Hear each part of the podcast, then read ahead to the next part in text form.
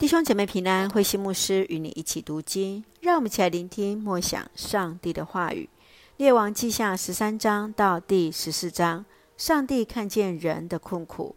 列王记下十三章，北国耶户的儿子约哈斯的事迹，因他谦卑求上帝，上帝拯救北国，暂时脱离了叙利亚的统治。但是当他回头拜偶像，上帝也击打他。后半段则是记载着伊丽莎最后的服侍和死亡。十四章我们看见记录了犹大王约阿斯的儿子亚玛谢的善政和失败。亚玛谢一开始行了上帝眼中看为正的事，国家更加稳定了。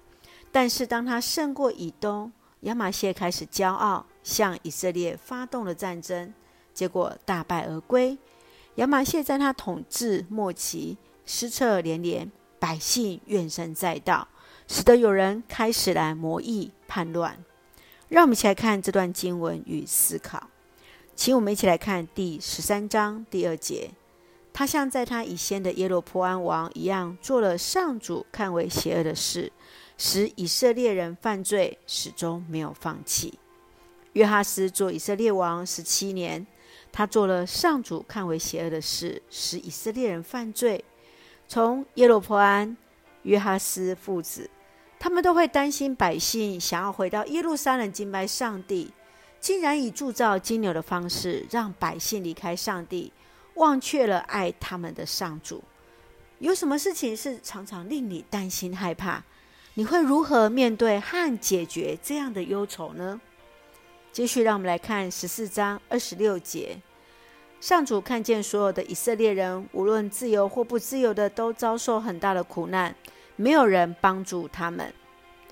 亚玛谢意思是耶和华是强而有力的，他确实是听先知的话，自己带兵打败以东，但事后他却忘却了上帝的恩典，还带回了以东的神明。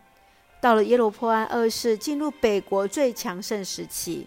但他依然做了许多上帝不喜悦的事。你认为上帝为什么要兴起一个不敬畏他的王来拯救以色列？今天的你是否也会为那不称职的童工而不平呢？让我们一起来看十四章二十六节作为我们的金句。上主看见所有的以色列人，无论不自由或不自由，都遭受很大的苦难，没有人帮助他们。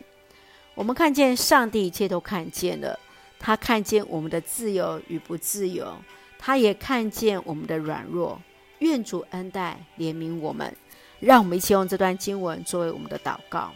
亲爱的天父上帝，感谢上帝与我们同行，保守我们一切平安。求你除去我们内心的恐惧，成为我们随时的帮助，医治那曾经受伤的心，重新得着从你而来的平安。你的话语来成为我们的指引和方向，一生走在正确的道路。赐福我们所爱的教会弟兄姐妹，身体健壮，灵魂兴盛，恩待保守我们所爱的国家台湾与那执政掌权者，满有上帝而来的智慧与主的同在，成为上帝恩典的出口与众人的祝福。